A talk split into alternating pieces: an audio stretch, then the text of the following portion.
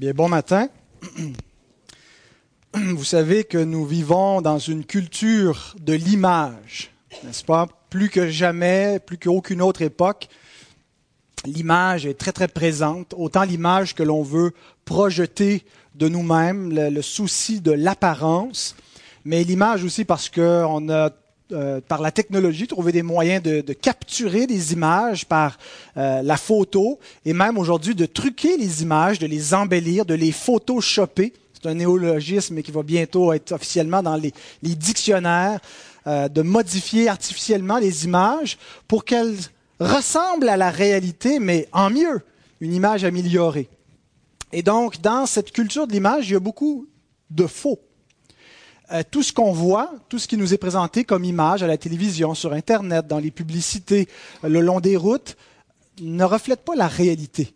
Euh, il y a beaucoup de, factices, de, de, modifications donc de la réalité. Et une des plateformes dans les réseaux sociaux qui fournit vraiment une vitrine pour mettre l'image que l'on veut et contrôler notre propre image que l'on projette aux autres, c'est Facebook. Euh, est-ce qu'il y en a beaucoup qui sont sur Facebook euh, dans l'Assemblée, juste pour voir si vous êtes tous mes amis ou presque? Et, et, vous savez, comme moi, sans nécessairement qu'on tombe euh, à pieds joints dans ce, ce culte de l'image, combien il est facile et combien même il est tentant, il y a un côté de nous qui veut projeter aux autres la meilleure image de nous-mêmes pour que les autres nous glorifient, nous envient, euh, donner l'impression que notre bonheur familial est plus heureux et plus idyllique. Il m'arrive de poster une photo, on est en train de faire le catéchisme en famille, comme si tout était merveilleux, tout allait bien, mais vous devriez voir la réalité, comment c'est catastrophique quand on essaie de faire le catéchisme et qu'ils m'écoutent pas, les enfants, ils disent toutes sortes de, niaiseries à table. Mais sur la photo, ça paraît pas. Les gens disent, waouh, un vrai pasteur réformé qui fait le catéchisme en déjeunant avec ses enfants. Euh, et donc, on contrôle notre image et puis on peut se, se, aller loin euh, euh vraiment dans, dans, dans, cette idée de, vouloir donner une impression aux autres. Mais tout ça, c'est pas notre culture présente ou la technologie qui l'a généré, c'est le cœur de l'homme. Le cœur de l'homme qui aime, qui a quelque part en dedans de lui qui est très vaniteux. Même les plus timides d'entre nous sont vaniteux. Euh, c'est pas une question. Il y en a qui sont plus show-off. Euh, certains d'entre nous ont même été en nomination pour euh, la, catégorie du plus show-off au secondaire. C'est moi-même. Euh, je ne l'ai pas gagné, heureusement. J'ai gagné un autre euh, prix, mais je ne le dirai pas, sinon ça va être vaniteux et j'aurais mérité à ce moment-là d'être aussi le show-off. Mais donc, cette, cette tendance-là de vouloir se mettre en vitrine, elle est dans le cœur déchu de l'homme. L'homme déchu ne trouve plus son plaisir dans la gloire de Dieu seul, mais son cœur est devenu une fabrique d'idoles et au, centre de cette fabrique d'idoles, c'est le moi, c'est le Dieu du moi. Et il, se sert lui-même et il désire la vénération de ses semblables. Il tire sa gloire des autres.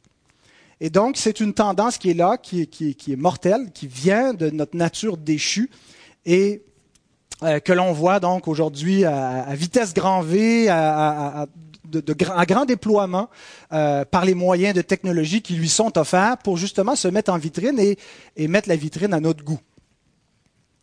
Et donc Jésus, dans le message que l'on va voir, euh, dénonce cette tendance-là, cette vanité du cœur de l'être humain, mais qui s'applique spécifiquement dans dans, la religion, dans la marche avec Dieu, où l'on fait semblant d'être ce qu'on n'est pas véritablement, où on veut donner une meilleure image de nous-mêmes.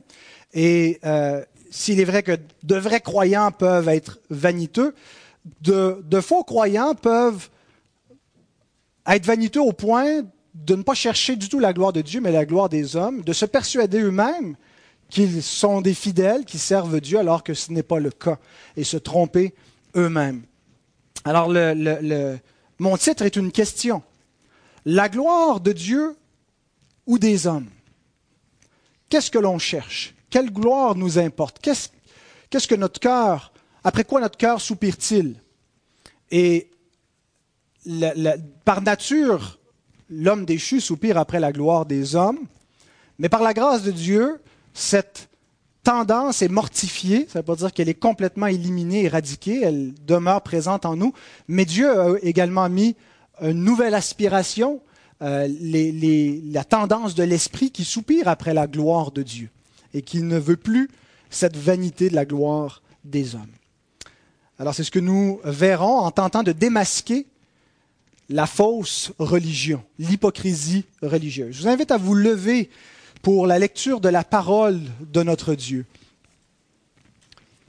Matthieu 6, versets 1 à 4. Gardez-vous de pratiquer votre justice devant les hommes pour en être vu. Autrement, vous n'aurez point de récompense auprès de votre Père qui est dans les cieux. Lors donc que tu fais l'aumône, ne sonne pas de la trompette devant toi comme font les hypocrites dans les synagogues et dans les rues, afin d'être glorifiés par les hommes. Je vous le dis en vérité, ils ont leur récompense. Mais quand tu fais l'aumône, que ta main gauche ne sache pas ce que fait ta droite, afin que ton aumône se fasse en secret. Et ton Père qui voit dans le secret te le rendra. Prions. Notre Père, notre Seigneur, nous te remercions de ce qu'on peut être réunis ici en ta présence, tous ensemble devant ton trône de grâce, et nous te prions pour que ce culte soit agréable à notre roi Jésus, et que, Seigneur, par ce moyen, tu puisses nous édifier et glorifier ton nom, nous affermir dans tes voies. Ouvre notre intelligence pour qu'on comprenne ta parole, et Seigneur, démasque la fausse religion et qui veut encore s'enraciner dans, nos, dans nos vies, même lorsqu'on est tes enfants, Seigneur. Donne-nous de nous garder de cet orgueil, de cette vanité du cœur de l'homme, et que l'on puisse soupirer après ta gloire seule. Amen. Fais reprendre place.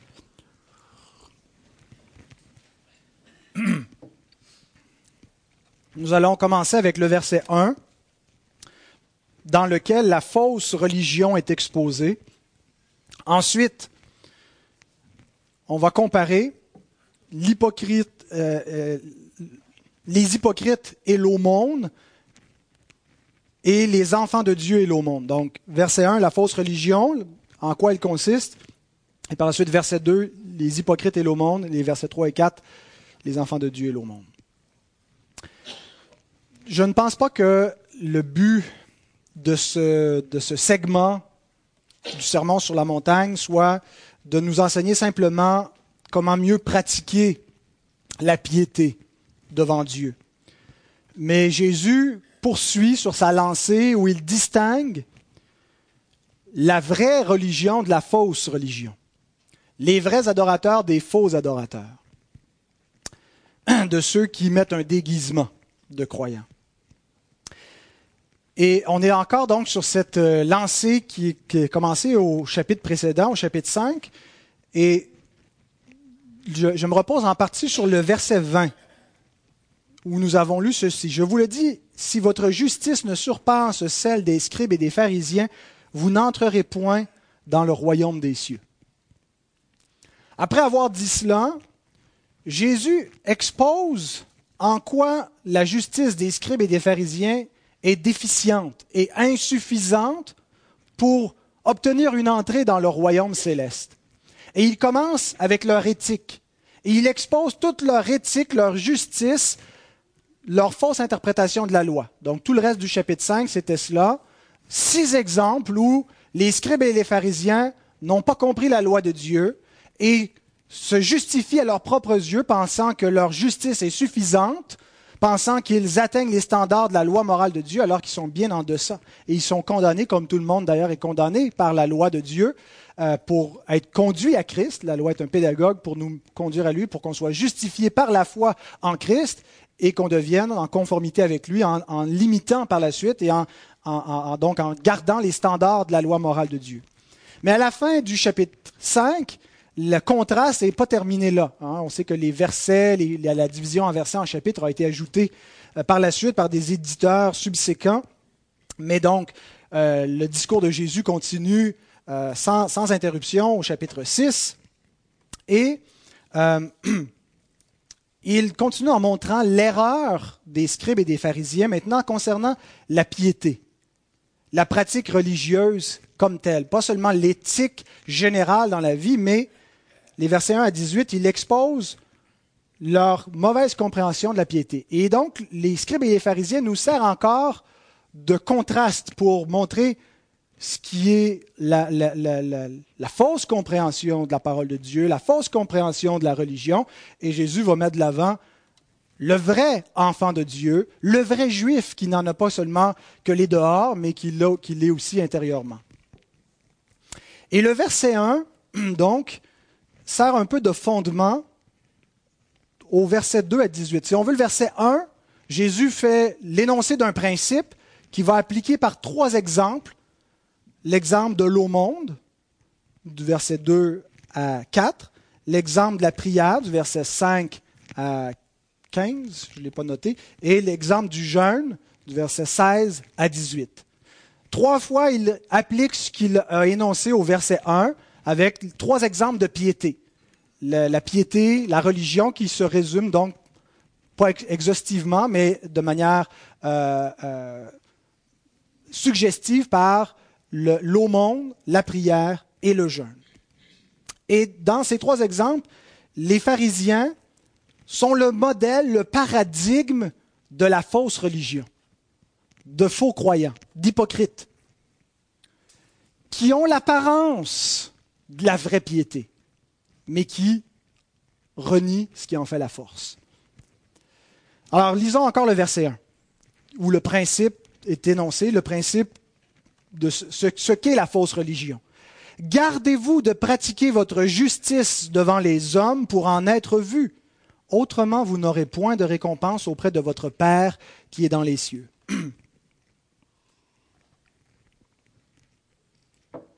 Ce verset décrit l'essence de la fausse piété, de la fausse religion. Et on pourrait euh, simplement dire, c'est quoi l'essence de, de la fausse piété? C'est qu'elle cherche à être faite devant les hommes et non devant Dieu. Elle est animée de ce désir de vanité qui cherche la gloire des hommes. Le problème, c'est pas tant d'être vu des hommes que de chercher à être vu.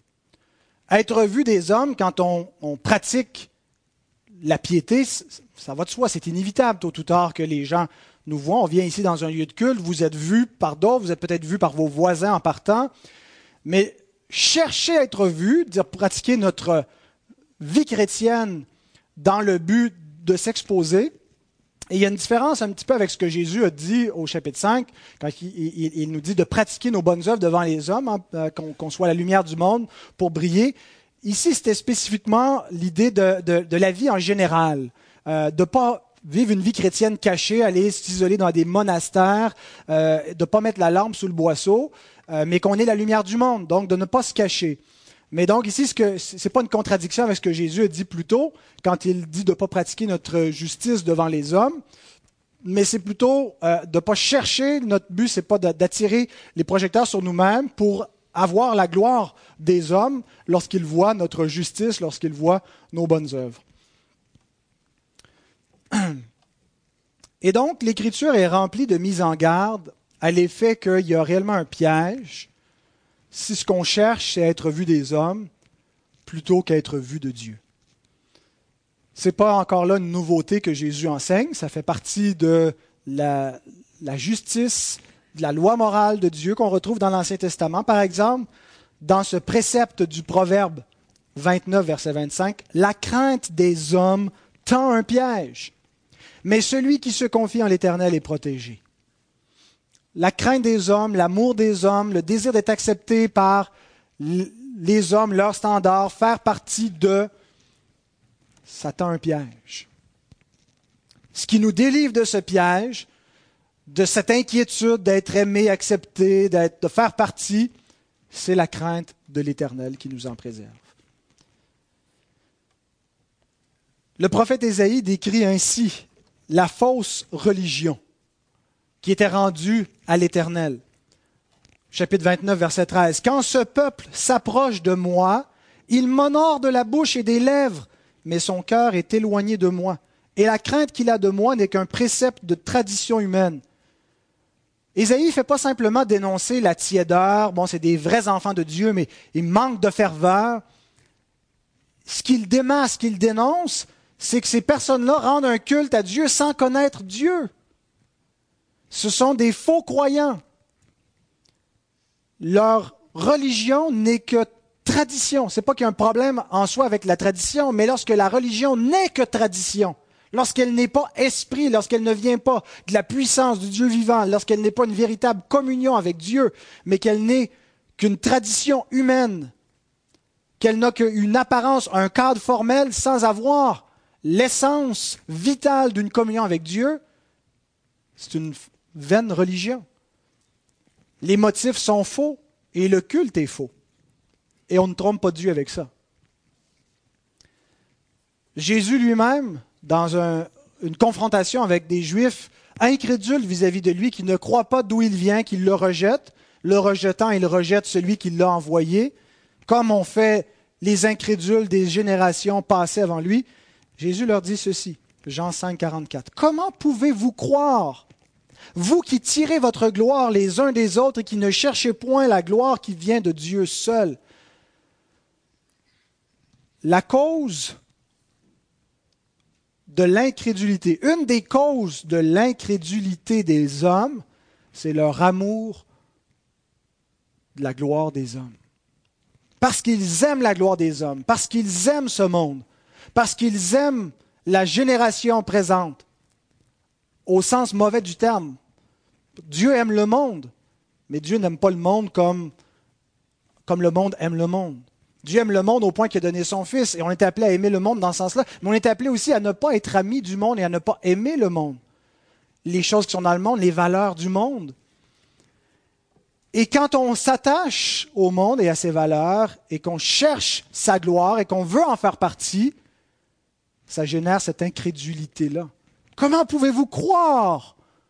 Comment pouvez-vous recevoir celui que Dieu a envoyé? Comment pouvez Parce que ça, vous, ça requerrait de vous que vous reconnaissiez que tout ça que vous glorifiez n'est qu'une vanité, que vous y tourniez le dos et que vous soyez rejeté, méprisé par le monde. Mais parce que vous aimez tellement le monde et cette gloire, vous êtes incrédule.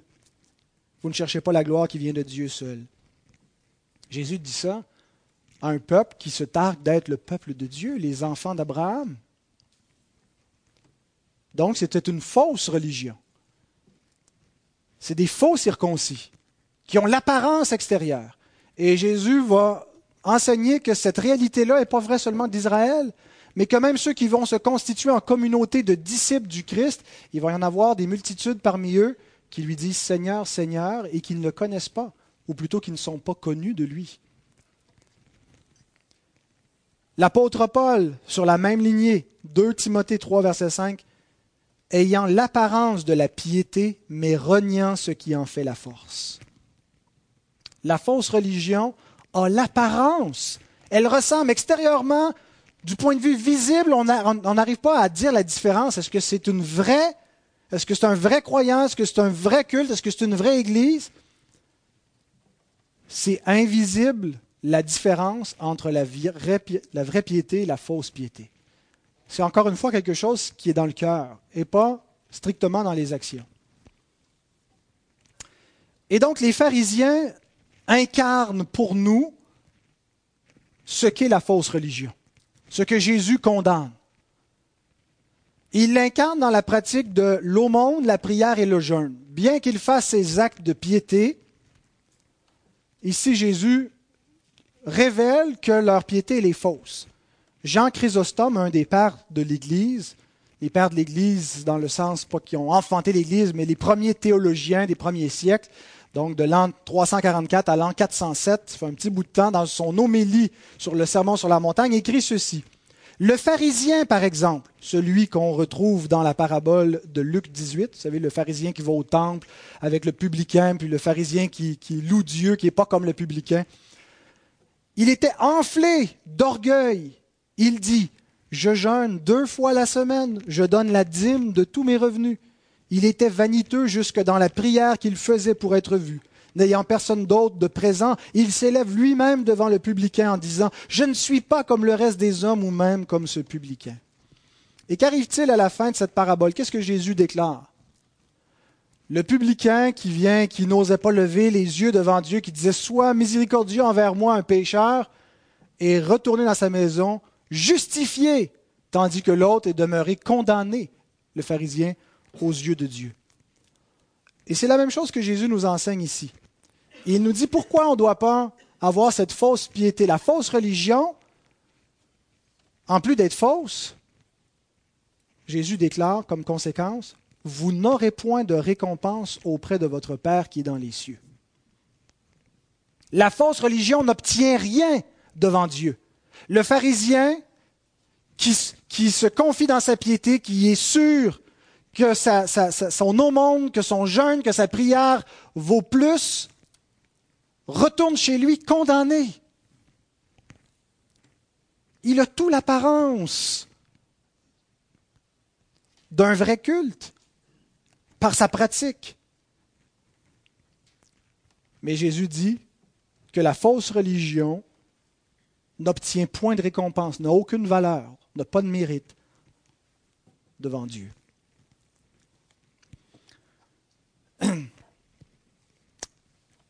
Alors même si le but principal de cette, péricope qu'on étudie est de démasquer la fausse religion, les faux croyants. Péricope, ça veut dire petit paragraphe euh, de, une petite portion d'écriture. Je voyais des gens qui se questionnaient. Péricope, c'est pas comme périscope, ça se ressemble, mais une péricope, donc, c'est une portion d'écriture. Et donc, dans cette péricope, Jésus veut démasquer les faux croyants. Euh, mais il y a aussi une implication pour les vrais croyants. On ne devrait pas se dire, ah, ben, moi je suis un vrai croyant, je suis safe. Jésus commence par un impératif, gardez-vous. Le verbe veut dire, soyez dans un état d'alerte. Comme une, comme une, une sentinelle qui est, qui est postée, qui est à son poste et qui, qui garde la ville. Garde ton cœur plus que toute autre chose. Pourquoi? Parce qu'on sait que nous-mêmes, on est sujet à la vanité. On sait qu'on est sujet à l'hypocrisie. Même en tant qu'enfant de Dieu, on n'est pas immunisé contre cet orgueil. Augustin, un autre père de l'Église contemporain de Chrysostome, écrit ceci. Bien que ce vice ne soit pas complètement éradiqué de notre cœur, car il ne cesse de tenter les pensées de ceux qui font de grands progrès dans la vertu, qu'à tout prix notre amour de la justice surpasse notre vain désir de gloire. Donc, il y a un double but à ce message, c'est de démasquer les faux croyants, mais en même temps d'affermir les vrais croyants dans l'humilité, dans la vraie pratique de la justice, de les délivrer de la vanité orgueilleuse qui est dans notre cœur naturellement.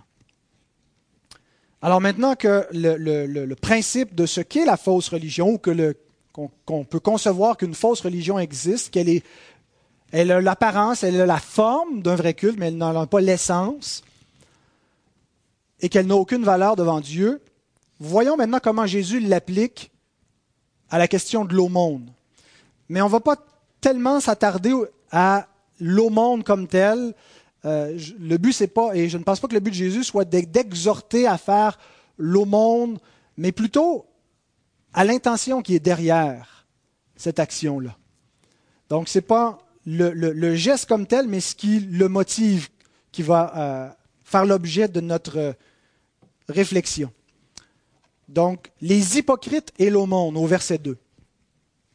Lors donc que tu fais l'aumône, ne sonne pas de la trompette devant toi comme font les hypocrites dans les synagogues et dans les rues, afin d'être glorifiés par les hommes.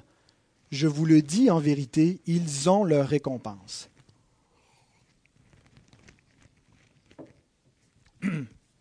Jésus décrit trois choses dans ce verset.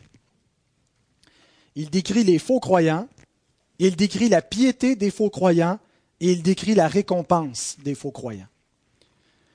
Alors, il décrit les faux croyants en leur donnant un nom. Il les appelle hypocrites. Et pour nous, le, mot hypocrite sonne très, très négatif. Faire traiter d'hypocrite, c'est une insulte. Hein? Parce qu'un hypocrite, pour nous, c'est quelqu'un qui fait les choses par en arrière, quelqu'un qui dit quelque chose, mais qui fait le contraire. Mais le sens du mot hypocrite, le sens original euh, dans le grec, hypocrites, ça ressemble beaucoup à ce qu'on a en français. Un, upo, un hypocrites, c'est un acteur. C'est quelqu'un qui porte un masque. Et il peut tellement être un bon acteur qu'il peut se convaincre lui-même qu'il n'est pas un acteur, qu'il est un vrai. Et Jésus nous dit ailleurs, dans Luc 12, 1, que l'hypocrisie, c'est le levain des pharisiens. Être des acteurs, faire semblant, avoir l'apparence d'une vraie religion, d'un vrai cœur pour Dieu, c'est le levain des pharisiens. Gardez-vous-en. Le christianisme n'a pas été immunisé contre cela. Encore aujourd'hui, il y a des gens très religieux, très devots, très consacrés, qui sont des acteurs. Au sein de l'Église visible, donc, certains font semblant. C'est le point, c'est comme ça que Jésus nomme les faux croyants des hypocrites. Alors quand on voit le mot, pensons pas tout de suite à des gens volontairement astucieux, c'est des gens souvent qui se séduisent eux-mêmes, qui se trompent eux-mêmes. Mais il y a au sein de l'Église visible des hypocrites. On ne les connaît pas nécessairement, ils ne se connaissent pas nécessairement eux-mêmes. Mais Christ affirme qu'il va exister des gens qui vont confesser son nom, qui vont se rassembler avec les croyants et qui sont là non pas parce qu'ils ont été régénérés, qui sont enfants de Dieu, qui ont le Saint-Esprit, mais ils sont des acteurs qui font une fausse religion. Deuxième chose que Jésus décrit, leur piété. Ils font l'aumône. Ils donnent, ils donnent leur argent. Ils donnent leur argent pour des pauvres, ils donnent leur argent pour à la synagogue, à l'église. Donc ils sacrifient. Et ce n'est pas là la différence. Ce n'est pas la quantité. On ne peut pas dire on va trouver les hypocrites en regardant, on va mettre, euh, on va afficher, j'avais entendu ça dans notre cours de théologie pastorale. Conseil à ne pas faire prendre la liste des dons avec les noms des personnes, puis on va coller ça au babillard. Il y avait un ancien qui avait fait ça dans une église, et bien sûr, son nom à lui est en haut de la liste comme le plus généreux donateur. Mais on ne retrouve pas un hypocrite à, la quantité qu'il donne en pourcentage de ses revenus. Il peut donner beaucoup ou peu, comme un vrai croyant peut donner beaucoup ou peu. La différence n'est pas visible. Elle est ailleurs. Elle est dans la façon qu'il donne. La motivation du faux croyant, c'est pas Dieu lui-même, c'est pas le royaume de Dieu, c'est pas l'évangile, c'est son propre intérêt. Soit pour s'acheter son ciel, soit pour acquérir la gloire des hommes. Mais c'est pour lui qu'il donne. C'est pour nourrir son ego, pour nourrir sa fausse assurance, c'est pour sa propre gloire. Et Jésus décrit cela de manière très caricaturale. Je ne pense pas qu'il y avait qui que ce soit qui allait, qui avait une tradition à une époque. Il y en a, il y en a qui sont orgueilleux, c'est grossier. Il y en a qui n'ont pas le tour de se vanter. Quand on est vanteur, on, acquiert de l'habileté à un bon moment donné pour se vanter subtilement, pour laisser savoir nos bons coups sans que ça paraisse qu'on veut les mettre de l'avant. Je sais, je le fais. Euh, et j'imagine que vous avez découvert vous-même des petits trucs comme ça pour Hein, on, faire de l'autopromotion. Mais quand c'est trop grossier, quand c'est trop évident, s'en aller avec la trompette, puis là, tout le monde, venez voir, je vais donner. Euh, l'hypocrite lui-même se, se, démasque, se voit. Mais Jésus utilise cet exemple-là, je pense que c'est simplement une exagération, une caricature. Il sonne de la trompette devant eux pour mettre en évidence une tendance pécheresse charnelle dans le cœur de l'homme ce qu'il veut au fond de lui-même, ce n'est pas la gloire de Dieu. Ce qu'il veut, c'est être aimé, être glorifié. Par ceux qui le voient, par ceux qui voient ses talents, par ceux qui voient ses dons, ce qu'il fait, ce qu'il donne, par ceux qui les reçoivent, ceux qui en bénéficient, ceux qui sont au bénéfice de son œuvre. Et c'est ça sa plus grande satisfaction. Et il y a une ligne mince entre avoir une, gratitude, une quand les gens apprécient ce qu'on fait, ce qu'on donne, et délibérément le faire pour notre gloire. C'est pas toujours évident, mais, mais ah, ici, ce que Christ vient dénoncer, ce n'est pas cette espèce de, satisfaction d'avoir un, un, fruit à notre travail, mais vraiment cette vanité, cette recherche de la gloire des hommes. Et on le sait, en fait, que c'est ce qui nous habite quand on ne reçoit pas la reconnaissance. Quand ce qu'on fait n'est pas vu de qui que ce soit et qu'on est frustré. Si notre salaire, si on fait les choses sincèrement, notre joie, c'est de le faire, point. Euh, et, tant mieux si ça sert, tant mieux si c'est apprécié. Et donc, si on est capable de continuer à faire les choses sans avoir la reconnaissance, notre disposition, c'est déjà une indication qu'elle est la bonne. Mais si on devient amer et frustré parce qu'on ne soit pas la reconnaissance voulue, euh, eh bien, euh, c'est une, c'est cette tendance-là que Jésus veut mettre à mort. Un commentateur souligne qu'il sonne la trompette dans les synagogues et dans les rues en, indiquant peut-être que c'est pour montrer autant dans la sphère religieuse que dans la sphère séculière, la synagogue et la rue. Donc dans l'Église et dans, la, dimension plus euh, séculière de la vie. Mais donc, qu'ils cherchent, ce n'est pas premièrement l'avancement du royaume, mais leur avancement à eux. Et c'est ce qu'on voit dans la, la théologie du salut par les œuvres, il y a une incitation à faire des bonnes œuvres pour nous-mêmes, pour nous sauver nous-mêmes, pour notre intérêt à nous, pour soi. Et donc, c'est ce qui est dans, la, religion pharisienne, c'est un salut par les œuvres. Ils croient à leur justification par les œuvres. Euh, comme une, partie dans la tradition chrétienne a fini par confesser, il y a eu longtemps une confusion entre la place des, œuvres, des récompenses, de la grâce imméritée et de départir tout ça. Tout est devenu beaucoup plus clair à partir de la réforme avec la justification par la foi seule. Mais sans cesse, il faut revenir avec euh, la question de départager la grâce et, les œuvres des hommes. Euh, mais donc, le salut par les œuvres entraîne cette tendance de le faire pour notre propre intérêt, pour nous-mêmes, pour être vu. Et Jésus, donc, décrit la piété des faux croyants, c'est ça son essence. Et finalement, il décrit leur récompense. Qu'est-ce que ça obtient, cette pratique-là? Leur récompense, c'est tout ce que peut engendrer la fausse religion. Elle peut engendrer une fausse sécurité, la, sécurité que moi je, suis sauvé, comme le pharisien avait. Je te loue, ô Dieu, que je ne suis pas comme le reste des hommes. Moi, je suis un juste. Moi, je vais entrer dans le royaume des cieux. C'est une fausse sécurité. Il s'appuie sur ses œuvres, ne voit pas qu'il est injuste par nature, qu'il est un transgresseur de la loi. Elle peut engendrer, cette fausse religion, l'adulation des autres. Euh, les, louanges de nos pères, et euh, ici c'est spécifiquement ce que Jésus démontre, ce qu'il cherche, c'est les applaudissements c'est la louange des hommes. Mais euh, ce que Jésus dit pas aussi, c'est que des fois, ce n'est pas l'adulation des autres, c'est le mépris qu'on a. Hein, les gens qui se mettent en vitrine, euh, parfois on les trouve bien bons, mais on les trouve bien fatigants. et, on n'a pas beaucoup d'estime pour eux. Et donc, euh, la fausse religion va leur engendrer aussi le mépris des autres. Mais ce qu'on voit, c'est qu'elle est limitée aux choses de la terre et de la vie présente. Mais surtout, Jésus définit leur récompense par une absence. Ils n'ont pas la louange de Dieu. Ils n'ont pas une récompense céleste. Ils n'ont pas une récompense éternelle.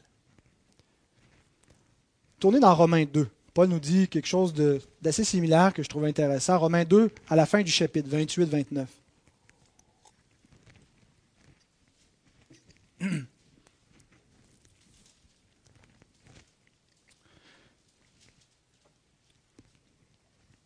Le juif, ce n'est pas celui qui en a les apparences, et la circoncision, ce n'est pas celle qui est visible dans la chair, mais le juif, c'est celui qui l'est intérieurement. Et la circoncision, c'est celle du cœur, selon l'esprit et non selon la lettre. La louange de ce juif ne vient pas des hommes, mais de Dieu. Donc Paul contraste ici, dans un autre langage, la même chose que Jésus, le vrai croyant du faux croyant. Au lieu de l'appeler le chrétien, il l'appelle le, juif. Mais le vrai juif ou le vrai chrétien, c'est la même chose. Ce n'est pas celui qui est extérieur, c'est celui qui l'est intérieurement. Il y a une possibilité d'avoir une conformité externe et d'être seulement circoncis dans la chair ou baptisé dans la chair sans avoir la réalité intérieure, sans être né de nouveau. Et celui qui n'a que dans la chair seulement l'apparence, tout ce qu'il a, c'est la louange des hommes, tout ce qu'il y a, c'est une récompense terrestre. Celui qui est véritablement l'enfant de Dieu, la louange qu'il a, c'est la louange de Dieu. Et la récompense qu'il a, c'est la récompense céleste et la vie éternelle. En résumé, donc, pour ce qui est des hypocrites et de l'aumône, les faux croyants sont des acteurs qui cherchent leur propre gloire, c'est pour eux-mêmes, et ils ont déjà leur récompense. Maintenant, qu'est-ce que Jésus dit des enfants de Dieu et de l'aumône? Ce qui doit être préféré, qui nous est présenté comme une exhortation, qu'on va voir plutôt comme une description de ce qu'est l'enfant de Dieu, est au verset 3 et 4.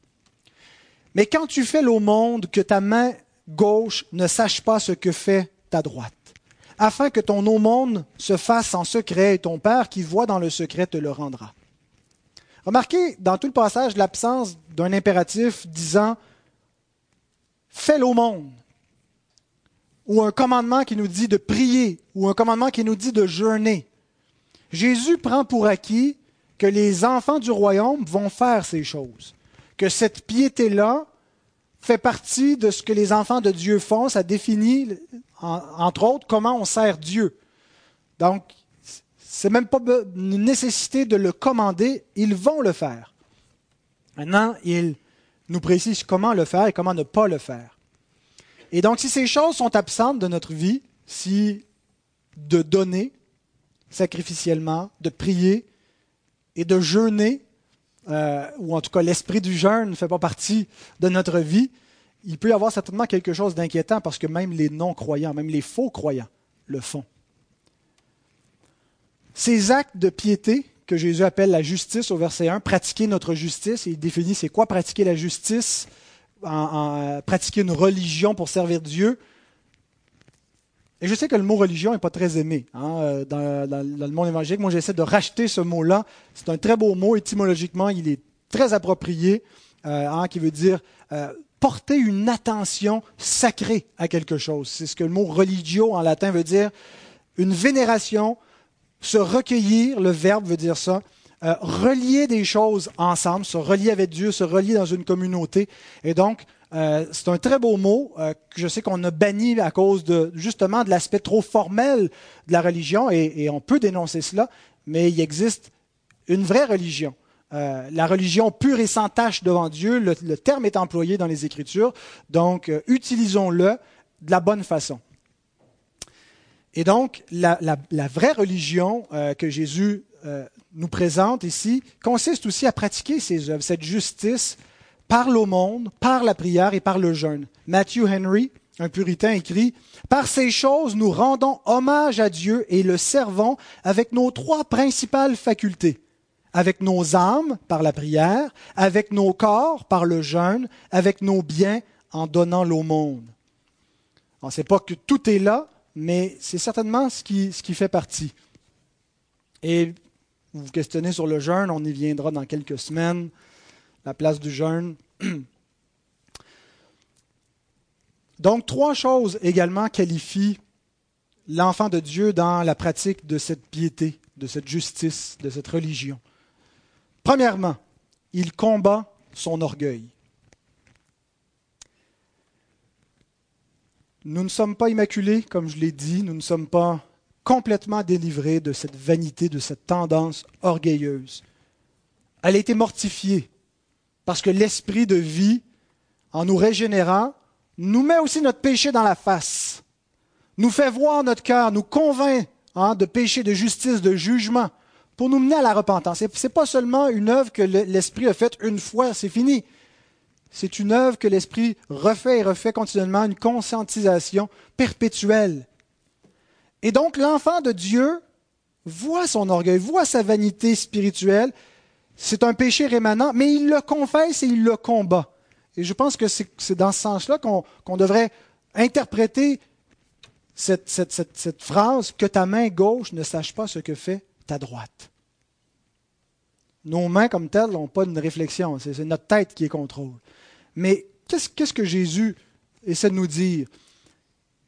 Nous le faisons lorsque nous pratiquons l'aumône, lorsque nous donnons sacrificiellement pour, les démunis, en, particulier ceux de la maison de Dieu, les frères et les sœurs, lorsque nous donnons pour l'avancement du royaume, lorsque nous sacrifions l'aumône au Seigneur, nous devons le faire à notre propre insu. C'est déjà une chose de ne pas le faire en, cherchant la gloire des hommes, mais des fois on peut se flatter soi-même. L'orgueil va jusque-là. Tout en cessant de chercher l'orgueil des hommes, nous-mêmes, on peut se, se, flatter, se, louanger, dire comme je suis un bon chrétien, comme je, suis généreux, comme je fais des bonnes choses pour Dieu, comme mon Père doit être fier de moi dans les cieux. Et quand Jésus dit que ta main gauche ne sache pas ce que fait ta droite, c'est c'est pas de la bonne façon. Si c'est comme ça que tu donnes, si c'est ta motivation, tu te motives toi-même en te flattant toi-même, en te réconfortant, tu nourris encore ton orgueil et ta vanité. Alors lorsqu'on voit ces pensées apparaître en nous, l'enfant de Dieu doit les condamner, doit les refuser, doit les, les confesser à son Père. Réalisons que cet orgueil, cette vanité sur laquelle Jésus met le doigt, c'est exactement la même chose que le meurtre, l'adultère. Il y a l'action concrète qui sort du corps, mais ça a commencé bien avant par une pensée dans le cœur, par le germe de la vanité qui commence en nous-mêmes, qu'on cultive pour nous-mêmes. Et c'est à la racine qu'il faut le mettre à mort. Et donc l'enfant de Dieu doit chercher à servir, à donner et à se donner sans compter. Il aspire à donner simplement et avec joie. Pas dans un esprit de calcul, pas dans un esprit de comparaison. C'est comme ça qu'on est exhorté, par exemple, par l'apôtre Paul, Romains 12, 8, que celui qui pratique la miséricorde le fasse avec joie, avec simplicité de cœur, sans penser à ce qu'il fait. 2 Corinthiens 9, 7, que chacun donne comme il a résolu en son cœur, sans tristesse ni contrainte, car Dieu aime celui qui donne avec joie. Donc, l'enfant de Dieu combat non seulement sa vanité, mais son avarice, et son manque de foi, parce que des fois, ce qui nous empêche de donner, ce n'est pas la vanité, mais c'est aussi parce qu'on a peur d'en manquer, parce qu'on n'a pas envie de sacrifier nos loisirs pour des choses futiles comme le royaume éternel de Dieu. Alors il voit son péché, l'enfant de Dieu. Ce n'est pas qu'il n'est pas vaniteux, c'est pas qu'il n'est pas orgueilleux, c'est qu'il le voit, il le confesse. Il est un orgueilleux repenti. Et il connaît aussi le remède pour le délivrer de cet amour des hommes, de cette emprise de lui-même. Il faut qu'il se détourne de lui-même et se tourne vers un autre. Martin Lloyd Jones, le prédicateur britannique, l'a bien exprimé dans, son, son, exposition du Sermon sur la montagne. Nous ne serons jamais débarrassés du moi en nous concentrant sur le moi. On ne tombe pas dans la psychanalyse, s'analyser, analyser nos pensées, comment je peux arriver à donner ça on ne peut pas se débarrasser du moi en nous concentrant sur le moi. Le seul espoir est d'être si absorbé par l'amour que nous n'avons plus de temps pour penser à propos de nous-mêmes. En d'autres mots, si nous voulons implanter cet enseignement, nous devons regarder à Christ mourant au mont du Calvaire, réfléchir à sa vie, à tout ce qu'il a enduré et souffert. Il nous faut réaliser ce qu'il a fait pour nous. Que les pensées, que les sentiments qui étaient en Christ habitent en vous qui n'a pas cherché comme une proie arrachée de se faire l'égal de Dieu, qui s'est complètement oublié lui-même et qui s'est donné. Et comment est-ce que ce qui est semblable à Christ va être une réalité en nous, c'est en le contemplant, c'est en pensant à lui, c'est en réalisant la pureté de son cœur, où notre cœur va devenir semblable au sien. Autrement dit, seul l'amour de Dieu nous délivre de l'amour de nous-mêmes. Paul le dit bien avant Martin Lloyd Jones en écrivant aux Corinthiens. Deuxième épître aux Corinthiens 5, versets 14 et 15. Car l'amour de Christ nous presse, nous étreint. Hein? Il nous envahit cet amour-là. Parce que nous estimons que si un seul est mort pour tous, tous donc sont morts, et qu'il est mort pour tous, afin que ceux qui vivent, les croyants, ceux qui vivent, qui ont la vie éternelle, ne vivent plus pour eux-mêmes, mais pour celui qui est mort et ressuscité pour eux. Ils sont affranchis de l'idole du moi. Ils sont affranchis des idoles du monde, de la gloire, de la vanité. Ils ne vivent plus pour eux, mais l'amour de Christ les presse et leur permet de vivre pour la gloire de leur Seigneur et de s'abandonner à lui, de le servir. De sorte qu'ils ne réfléchissent plus, ils calculent plus, ils ne le font pas plus pour leur gloire. Mais ça, c'est un processus, ça, c'est une sanctification continuelle. Il y a cette réalité qui est là, qui est désormais présente en nous et qui doit aller croissante dans notre vie. Et voilà la seule chose qui va nous délivrer de la vanité, de la gloire des hommes, de la crainte des hommes, de l'amour des hommes. La deuxième chose qui qualifie l'enfant de Dieu, en plus de combattre son orgueil, il cherche la gloire de Dieu. Le monde fait l'aumône sans chercher la gloire de Dieu. On entend ça partout. Euh, aider les pauvres, les iniquités euh, salariales, euh, les inégalités sociales, il faut la, justice sociale, combattre euh, la redistribution de la richesse et ainsi de suite. Mais le monde qui se dit préoccupé par les pauvres, par le bien-être commun, est loin d'être préoccupé par Dieu dans tout cela, par la justice de Dieu, par la gloire de Dieu.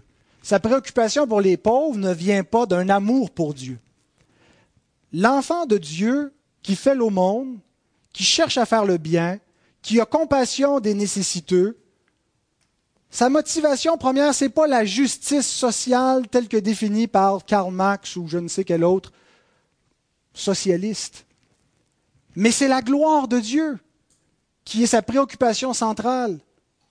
C'est pour la gloire de Dieu qu'il cherche à aider son prochain, à aimer son prochain, à donner c'est parce qu'ils cherchent l'avancement de l'Évangile. Ce n'est pas une fin en soi aider les pauvres.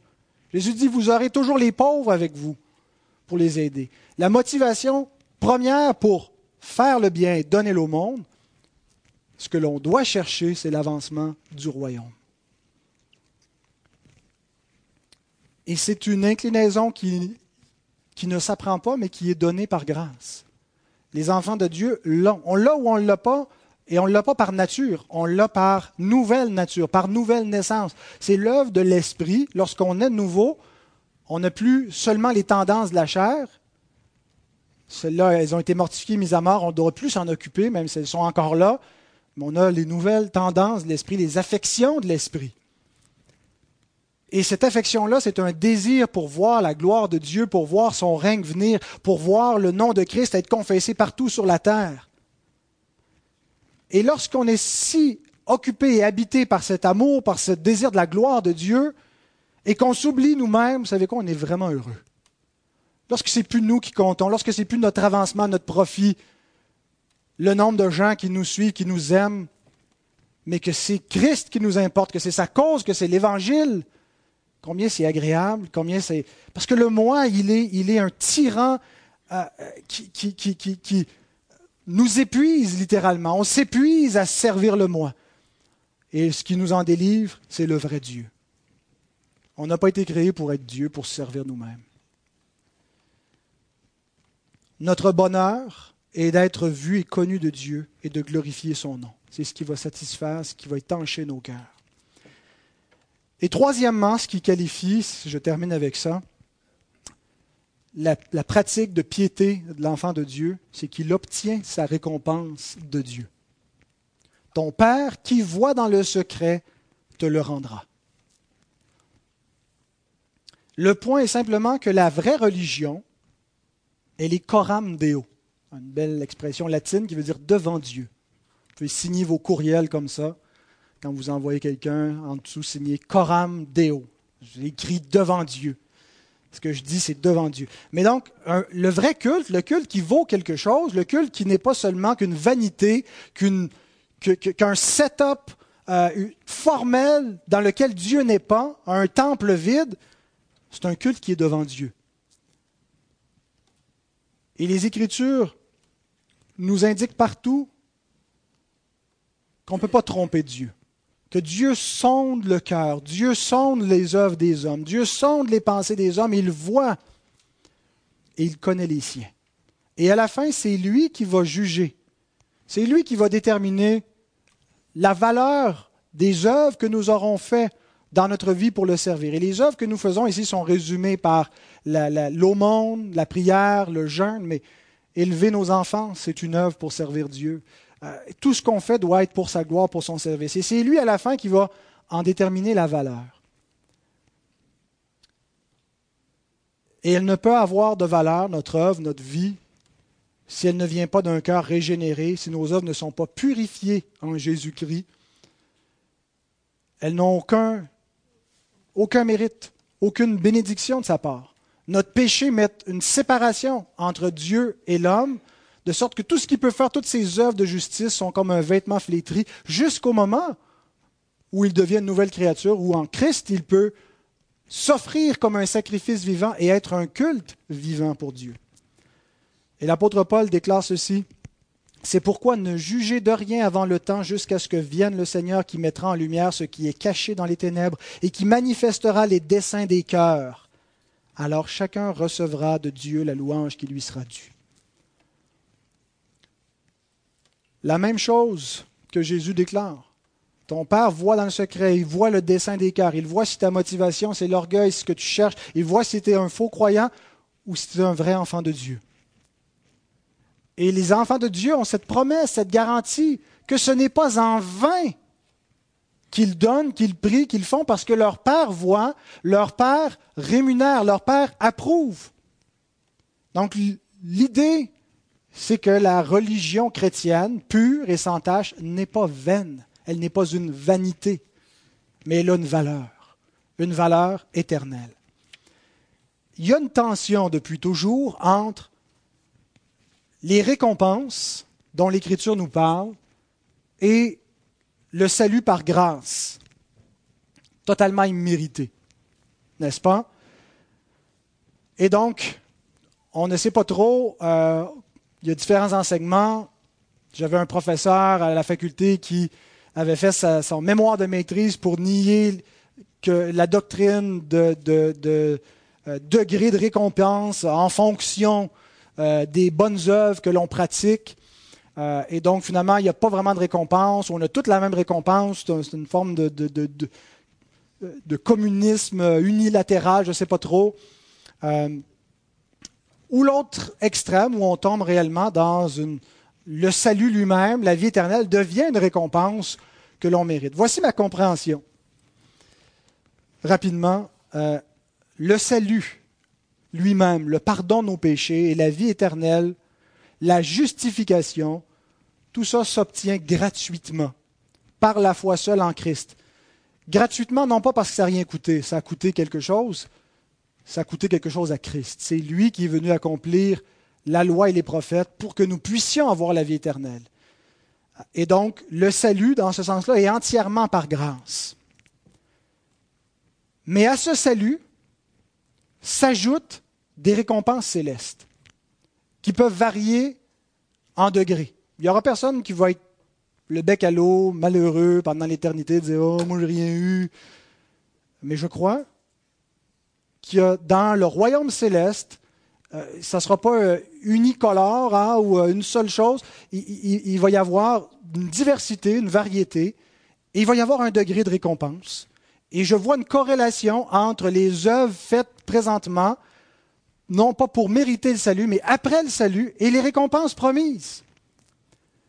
Et ces, œuvres-là sont en fait les œuvres du Fils de Dieu au travers de nous. Nous sommes le corps de Christ.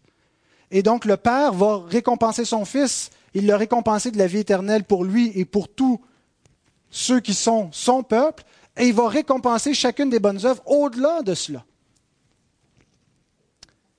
Le catholicisme, c'est la confusion entre ces deux notions-là.